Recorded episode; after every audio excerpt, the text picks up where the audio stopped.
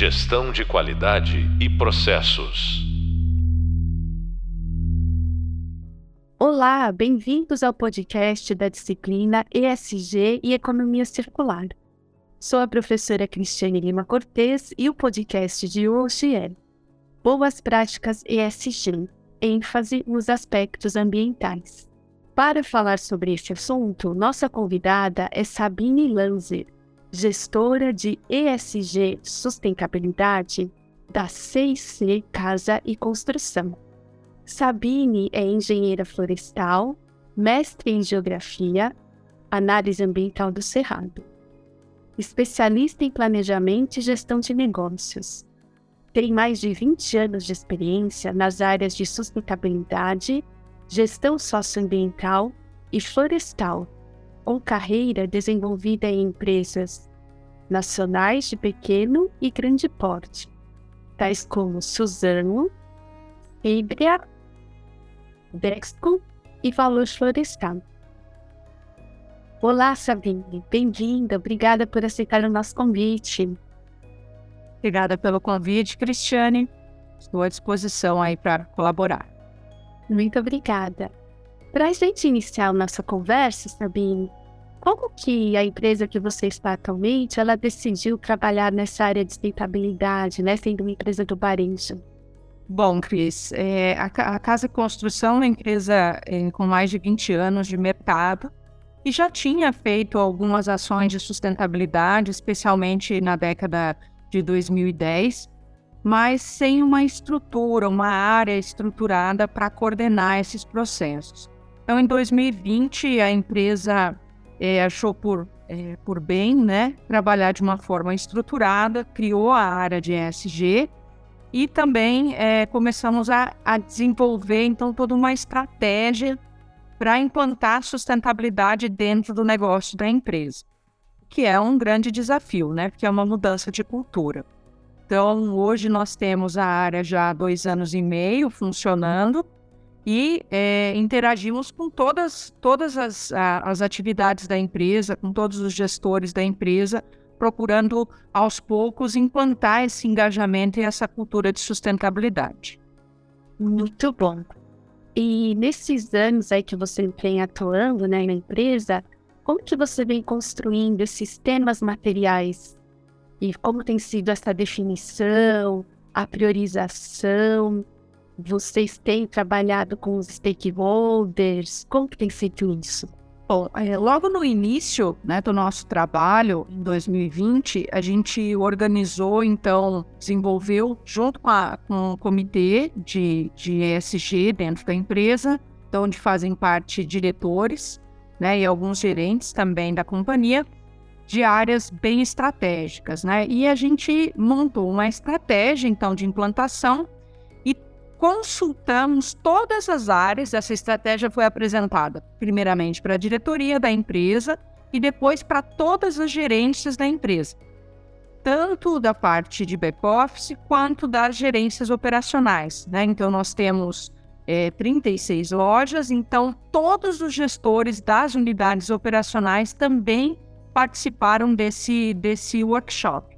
E nesse workshop, a gente é, convidou apresentou né, para eles é, toda a nova estratégia de implantação da sustentabilidade na empresa e convidou eles a, a sugerirem que stakeholders, que grupos de stakeholders que eles consideravam que seriam fundamentais para a gente interagir né, na partir daquele momento.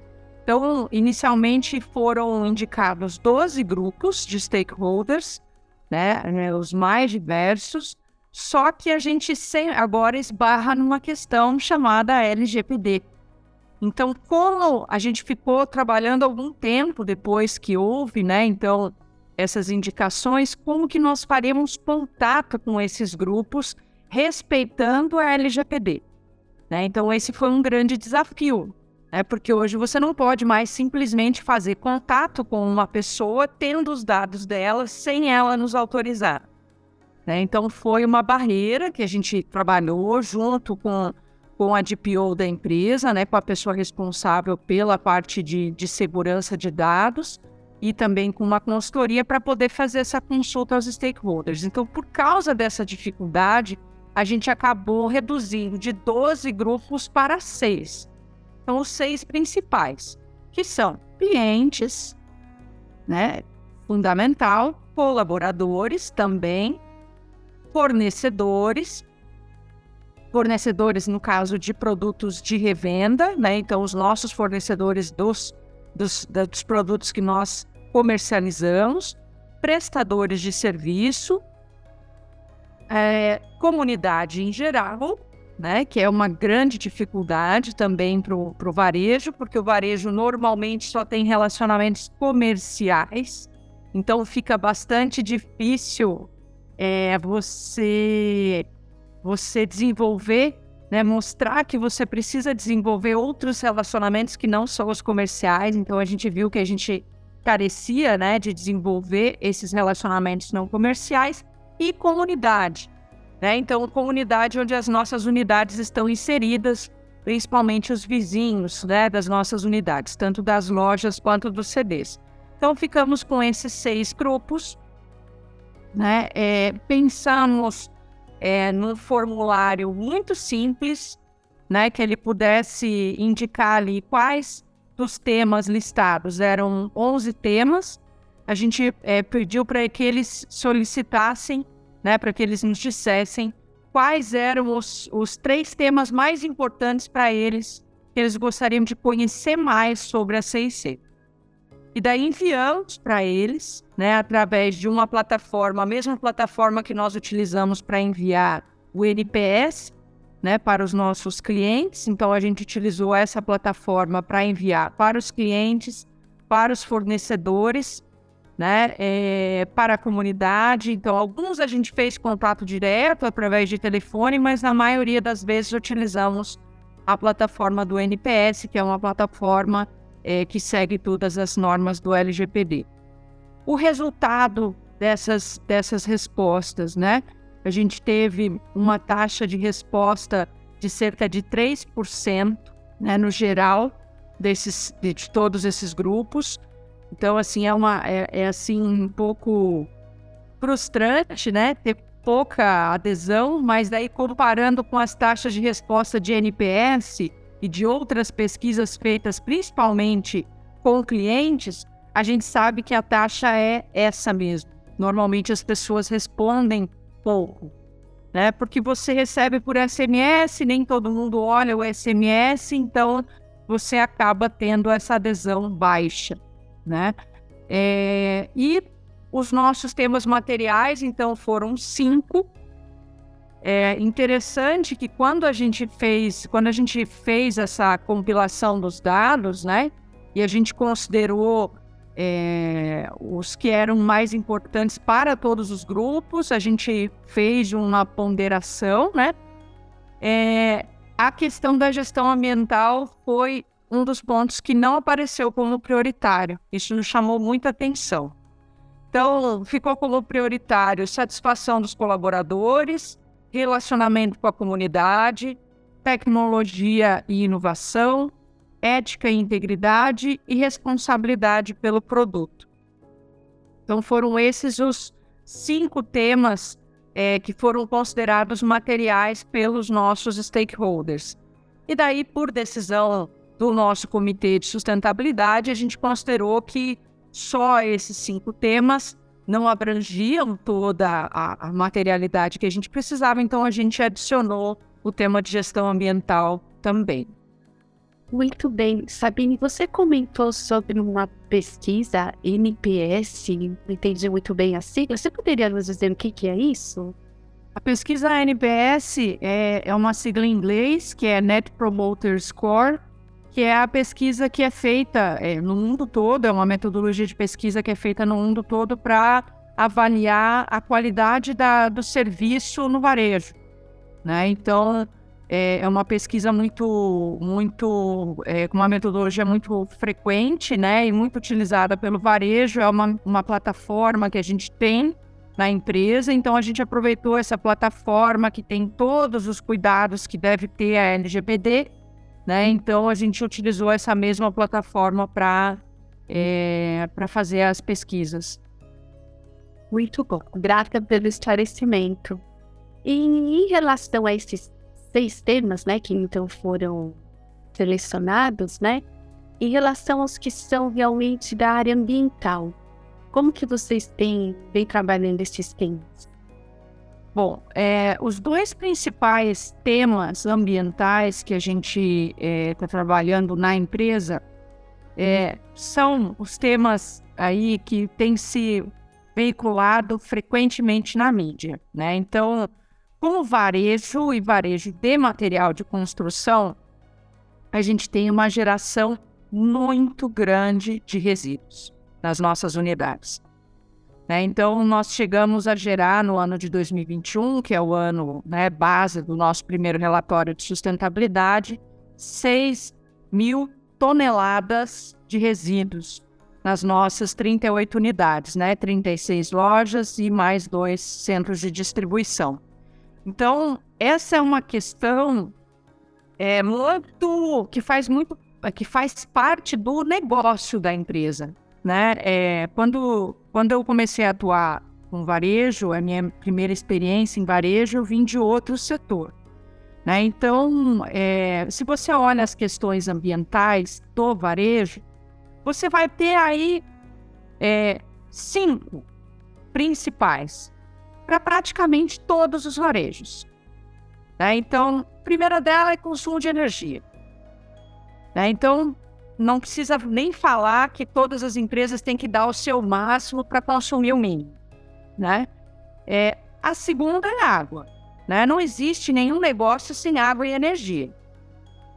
Agora, no varejo, a, o consumo de água é um consumo pequeno, né? Em comparação a outras, outras questões ambientais. Então, a questão energia é muito importante, tanto pelo fator ambiental quanto pelo fator econômico, né? Então, a conta de energia, na maioria das empresas de varejo, ela chega a ser a, a quarta maior, quarta ou quinta maior despesa da companhia. Né? Então, você, você tem um peso muito alto financeiro, né? E também uma contribuição muito importante ambiental. Então, hoje, todas as lojas da CIC, todas as unidades da CIC trabalham só com lâmpadas de LED, né? Temos várias unidades já é, com, é, dentro do Mercado Livre, que daí também né, a gente também tem um, um controle maior até da, da, geração dessa energia, né, de onde vem essa energia. E a ideia é a gente buscar opções para trabalhar mais com fontes renováveis, mas ainda não chegamos numa, numa opção. Esses dois temas primeiros que eu falei, água e energia, eles são trabalhados internamente pela CIC, mas é, não constam no nosso relatório de sustentabilidade. Tá? Então, no nosso relatório de sustentabilidade estão dois outros, que é a emissão de gases de efeito estufa, que está totalmente relacionado com a geração de com consumo de energia, porque é, 40% né, 30, perdão, 30% do, da nossa geração de gás de efeito estufa vem do consumo de energia. Né? Então, claro, depende ano a ano. No ano de 2021 foi muito alto, né, por causa é, da entrada de outras fontes de, de energia que não renováveis né, na, na, no período de, de, de escassez hídrica que nós tivemos no final do ano. Já no ano de 2022, isso baixou bastante e também relacionado aos, aos, ao consumo de gases refrigerantes nos sistemas de, de climatização das lojas, né? Então, a maior parte das nossas lojas tem sistema de climatização e, principalmente no litoral, a gente tem problemas de perda de gases, né? Por causa da corrosão dos, dos sistemas de ar-condicionado ou por má qualidade de energia a gente tem, perda de compressores, tem é, é, necessidade de troca de canalizações, e daí a gente tem que reinjetar gás. Se a gente reinjeta gás é porque a gente perdeu. E esses gases, em alguns sistemas de ar-condicionado antigos, ainda não são os gases menos poluentes. Então, também é um processo que nós precisamos trabalhar. O outro ponto, que daí sim, né, além desse de gás de efeito estufa que faz parte, que é uma das nossas metas do relatório de sustentabilidade, nós temos também a geração de resíduos. Né? Então, a geração de resíduos, como eu comentei, mais de 6 mil toneladas ano em 2021. Então, foi uma geração muito alta. Infelizmente, no varejo de material de construção, não existe venda de produtos sem perda de produtos. Né? Então, principalmente quando a gente fala de pisos e revestimentos, toda vez que a gente movimenta um piso e revestimento, a gente perde piso e revestimento. Movimentou, quebrou, de uma forma bem simples, bem direta. Então, é, e é muito difícil você não movimentar. Você expõe o produto, né? Você movimenta o produto para entregar para o cliente. Você tem que abrir um pallet de produto para tirar os produtos para segregar para entregar para dois, três, quatro, cinco clientes. Toda vez que você movimenta aquele pallet de materiais, você corre o risco de perder produto. Então, tanto no CD quanto nas lojas. Tá? É, e o último ponto, que daí é o mais difícil de tratar né, com relação à questão ambiental, que significa que é, que é a origem da matéria-prima dos produtos que nós comercializamos. Então, esse ainda é um processo que nós estamos ideando para ver como que nós vamos trabalhar com os nossos fornecedores, né? Porque é um ponto bastante difícil. A não ser os produtos de origem da madeira, que tem uma certificação por trás, os demais produtos não têm uma certificação fácil é, que a gente possa trabalhar com relação à sustentabilidade. Então fica bastante difícil realmente. Muito bem. E vocês estabeleceram algumas metas já para alguns desses, desses aspectos que vocês estão avaliando? Bom, a gente é, tem duas metas, né? Como a CIC não tinha é, a a, o relatório de gases de efeito estufa, então a primeira meta foi realmente passar a ter anualmente. Né? Nós já temos o, o relatório de 2022, né? E já estamos começando de dois, perdão, 2021, já finalizamos o de 2022 e agora vamos seguir nos próximos anos todos eles publicando. É, como agora nós fechamos dois relatórios, então a gente já vai poder ter uma base para poder definir metas de redução. É, então a ideia é agora a gente definir essa meta de redução que ainda não é publicada. No nosso próximo relatório será publicada, né?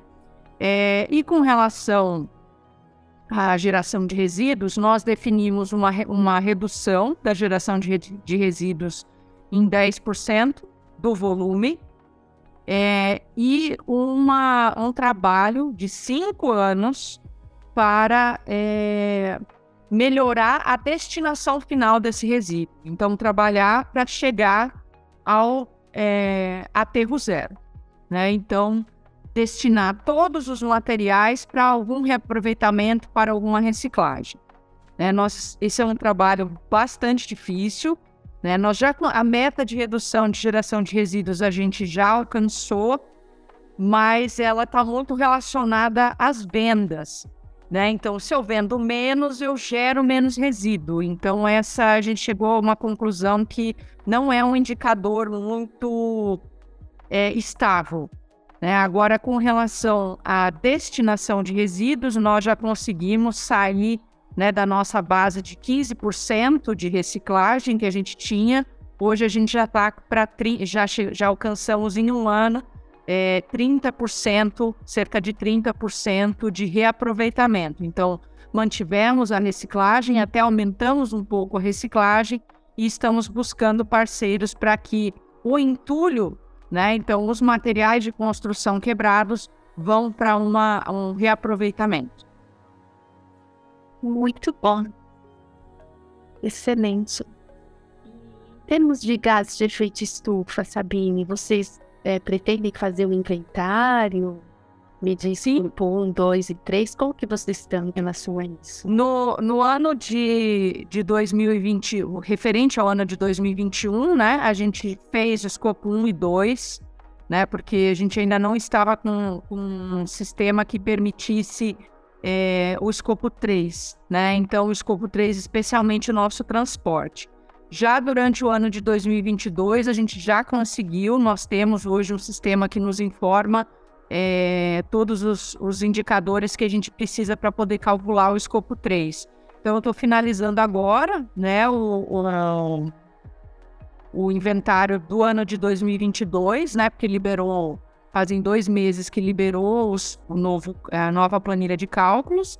Então, a gente vai finalizar e, tendo esses dois anos, a gente já vai conseguir é, começar a definir algumas metas. Né? Então, mas a, a partir de agora, a ideia é, é, provavelmente a partir já do ano que vem, inclusive, fazer a divulgação voluntária desses relatórios. Ótimo, muito bom. É um processo mesmo, né, Sabine? Você teve que chegar, né, é, pensar em tudo, foi criando suas estratégias. Isso é muito interessante para os nossos alunos, né? Essa tua vivência, essa tua experiência, poder compartilhar isso com eles é, é excelente, né? Porque o curso, no, nas disciplinas, nas aulas, né, a gente sempre vem falando da importância dessa estratégia, desse envolvimento, né, da alta liderança, da direção da empresa. E nesse sentido, né, é, como que você vê diferenças, né? Você que veio de um setor que era de indústria e agora chegando no varejo, eu acredito que você veja muito mais diferenças do que semelhanças, né, nessa forma de atuar. Você poderia compartilhar um pouco dessa sua experiência conosco? É, eu trabalhei, né, durante 18 anos num setor que já tem a sustentabilidade como parte, né, da sua estratégia há pelo menos 15 anos. Né? É, algumas empresas já há mais de 25 anos trabalham, né, é, como a Duratex, como a Suzano, é, já trabalhavam com, com a estratégia de sustentabilidade dentro do seu negócio. Então, são empresas onde essa cultura de sustentabilidade já fazia parte das operações das empresas. E quando você traz isso para o varejo, e pro varejo da, na empresa que eu estou, na CIC, é, eu, a principal dificuldade é justamente você engajar essas pessoas, você mostrar a importância de você ter essa visão diferenciada, de você não pensar só, é, ah, o cliente é o principal, né? A, é a tomada de decisão minha é baseada no cliente, seja cliente externo ou interno, que é um dos valores da CIC, mas levando em consideração a questão da sustentabilidade. Né? Então, fazer esse engajamento, é, considerando que nós somos 30, 38 unidades, né, que infelizmente a gente não consegue estar presente em todas essas unidades, embora eu tenha, eu conheça já todas as unidades da empresa, mas você não consegue estar com uma frequência. Então, uma das ferramentas fundamentais hoje para você trabalhar esse engajamento é justamente a ferramenta de comunicação virtual. Né? Então, isso permite com que, por exemplo, hoje, qual que é a minha estratégia de engajamento? Né? E que é fundamental para você começar a mudar essa cultura. Todos os colaboradores da CIC, sem exceção de cargo, só começam a trabalhar depois que passam pelo programa de integração. E o programa de integração da empresa é virtual, acontece no mesmo momento para todas as unidades, né? inclusive é, é, tanto back-office quanto operacional.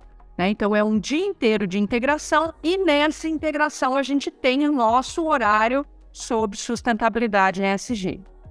Além disso, a gente também tem um treinamento na plataforma EAD da empresa, uma linguagem bem simples. Isso é, é, é uma questão também que tem que ser muito cuidadosa, gente. Eu trabalho com, com integração de sustentabilidade desde que eu iniciei a minha carreira, de, há 20 anos.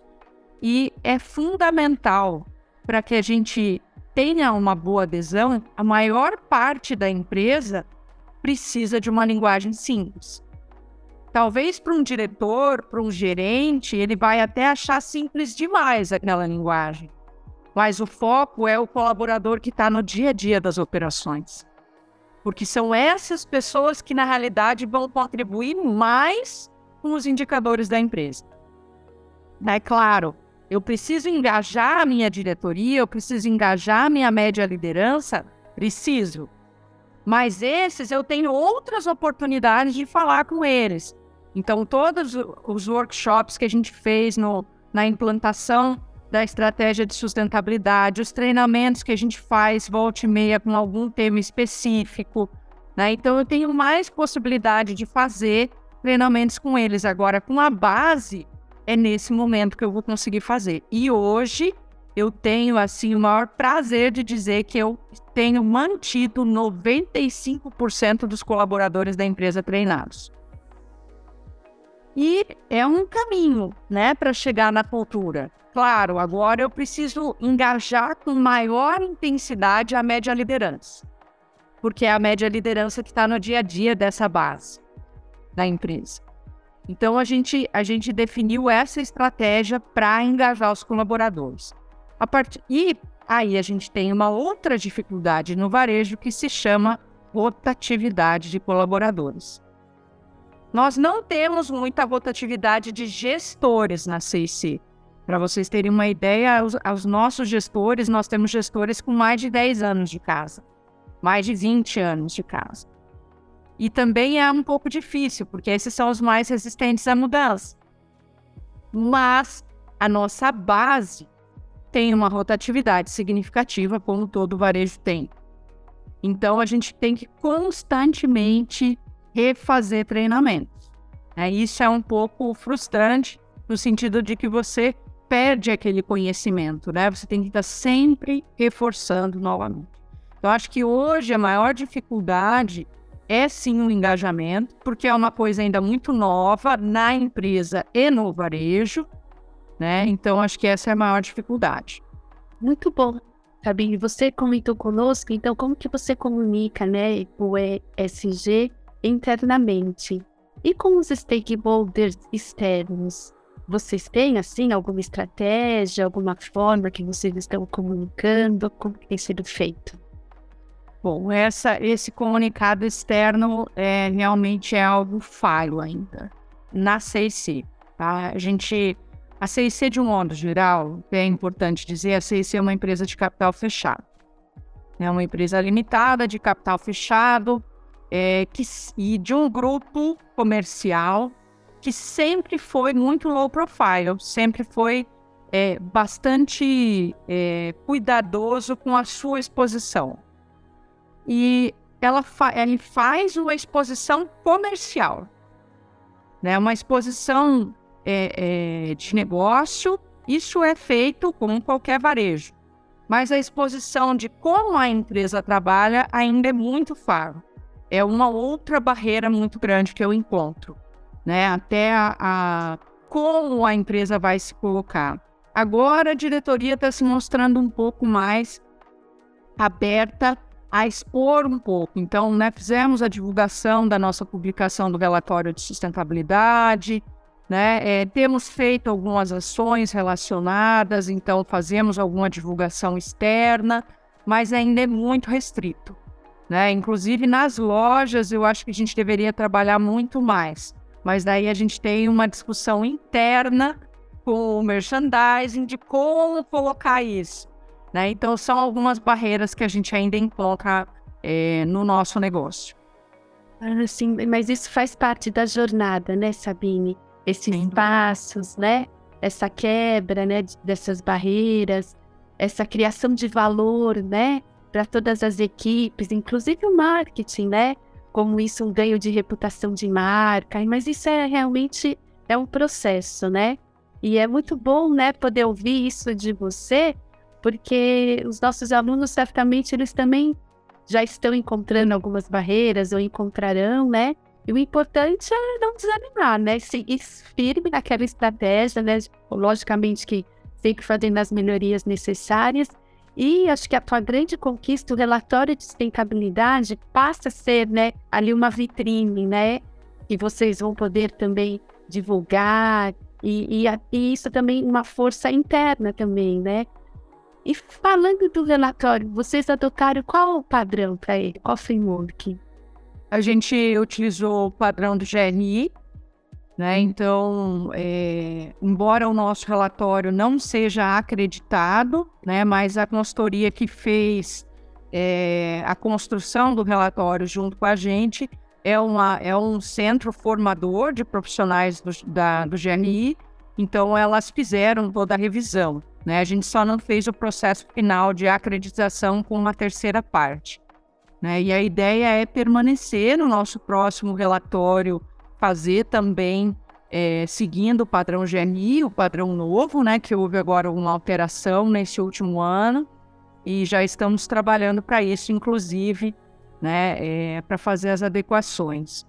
Então, é, a ideia é seguir esse padrão, né? Um padrão que é internacionalmente reconhecido, né? Muito bem descrito e que se adequa a qualquer tipo de empresa, né? Então, é fundamental você ter é, um padrão aí que possa te orientar, né? Para você não fazer algo simplesmente um, uma peça editorial e não um documento com uma base é, de, de procedimental, né?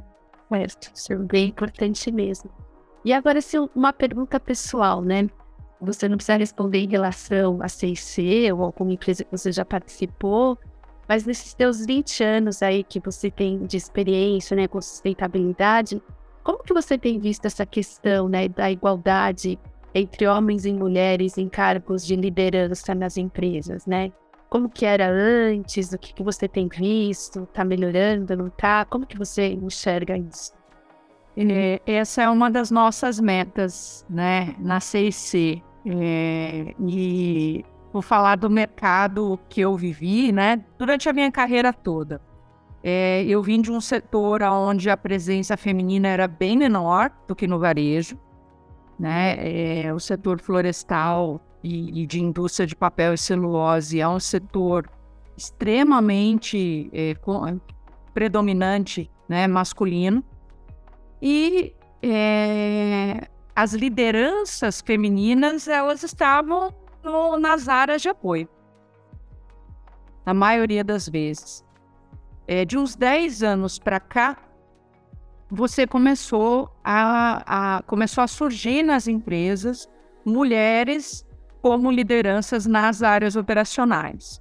Né? Então, é, gestoras de uma área, por exemplo, de colheita florestal, é, uma, uma, gerente mulher, é, gestoras de manutenção mulheres, muitas engenheiras de segurança, mas engenharia de segurança também é uma área de apoio. Dentro da indústria também né, linhas de produção sendo é, gerenciadas e coordenadas por mulheres, mas ainda, é, quando você fala do setor de papel e celulose, eles têm um caminho ainda, você vê, a sustentabilidade era tratada há muito mais tempo, mas eles têm um caminho para fortalecer a liderança feminina muito mais longo. Né? Então, a presença feminina nesse setor ainda é, especialmente em cargos de liderança, ainda requer muito mais trabalho. Dentro do varejo, pela existência das lojas, existem muitas lideranças femininas nas lojas. Claro que material de construção é um setor mais masculino, inclusive, até é, contribuindo um pouco aqui, falando dessa questão, nós ainda temos gerentes que é, se deparam com clientes homens que não querem ser atendidos por mulheres. Ah, então isso ainda é uma realidade em 2022, 2023. Tá? É, e nós temos muitas gerentes mulheres, né? É, tanto gerentes administrativas como gerentes gerais em lojas. Temos gerentes também no nosso CB, mulheres. Mas, claro, ainda há a predominância de homens. E daí, quando a gente chega no C-Level, menos ainda. É, então, a CIC, ela também tem um conselho administrativo. O nosso conselho administrativo são quatro homens, brancos com mais de 50 anos. É, então, ainda temos uma longa jornada para distribuir melhor. Hoje, a CIC tem 47% de mulheres no seu público geral e 43% de mulheres na liderança, na liderança média, né? E na diretoria, apenas uma mulher e cinco homens. Né? Então, ainda estamos, é, temos uma longa jornada. É uma jornada já um pouco mais avançada. Nossa meta é chegar a 50-50, tanto na média liderança quanto no, no público geral. Mas não é tão simples assim para conquistar esses poucos, né, é, é, é, poucos percentuais que nos faltam. Né? Então, realmente é uma jornada bastante difícil. E passa porque, é, inclusive, esses dias vi no LinkedIn uma postagem de uma, de uma CEO colocando que as mulheres só conseguirão chegar a CEO, tem algumas já, se elas forem líderes da operação core da empresa. Então, enquanto nós não conseguirmos sair da área de back-office, de apoio para a core da empresa, raras serão as CEOs que nós teremos. Porque não adianta, você precisa ter a visão do negócio, a visão operacional do negócio. Senão você não tem como chegar né, é, num cargo de CEO de uma empresa. É verdade, Sabine. Essa jornada, né, é longa, né? Você é trabalhosa, cheia de desafios, de obstáculos, mas temos de vencer, né? Por isso que é importante que as mulheres aqui, que são nossas alunas, né? Que elas é, entendam isso, que elas peguem né, essas dicas, essas orientações, né? Para fazer as jornadas pessoais, né? Além da jornada ESG das empresas e dos negócios onde elas atuam, e essa sua experiência, essa sua vivência é muito importante. E esse desafio, né, que você pegou agora, a gente se conhece, né, desde que você chegou, né, na CIC, e a gente consegue acompanhar como que vem crescendo essa atuação, várias, né, propostas que você já, já integrou, os sistemas de logística reversa, né, que a empresa já participa como pontos de entrega, e que é um assunto também que o curso também vai falar numa segunda parte de economia circular, então isso é muito importante. E agora, para encerrar, se tem alguma coisa a mais, Sabine, que você queria falar para terminar? É, eu a, a, minha meu meu recado final é até por uma mudança profissional que eu tenho feito. A minha formação é na área ambiental. É, trabalhei é, praticamente 15 anos focado só nessa área ambiental. É, e eu acredito que é uma base muito importante para quem vai trabalhar com ESG. Né? Então, você ter uma base sólida na área ambiental, porque são muitas questões técnicas que é, você não consegue aprender só fazendo, você realmente precisa ter uma base. Né? Então, a minha sugestão é que quem, né, às vezes, não veio da área ambiental, que busque fortalecer muito o seu conhecimento na área ambiental, justamente para poder é, tratar essa questão com as lideranças, né, e ter argumentação para tratar. E outra questão que eu acho que, e daí para mim tem sido um aprendizado muito grande, pela minha formação ambiental, e por ter que tratar com temas da área social, eu acabei me formando no dia a dia é, com a questão ambiental, com a questão social. E hoje, inclusive, optei por fazer um investimento pesado, né, um treinamento bastante é, exigente na parte de diversidade e inclusão para poder é, trabalhar melhor né, os indicadores sociais da empresa porque diversidade só é uma parte do, da moeda. A inclusão e, e como nós temos a nossa cultura brasileira dentro das nossas empresas, né, trabalhar a inclusão no dia a dia das empresas é um outro desafio. Então, para quem vai trabalhar com ESG, tiver a oportunidade de fazer né, um, treinamento bem estruturado sobre diversidade e inclusão é uma sugestão também que fica aí para todos os profissionais. Obrigada aí pela oportunidade de falar um pouquinho dessa área maravilhosa que é o ESG com a sustentabilidade. Muito bom, Sabine. Muito obrigada pela tua participação.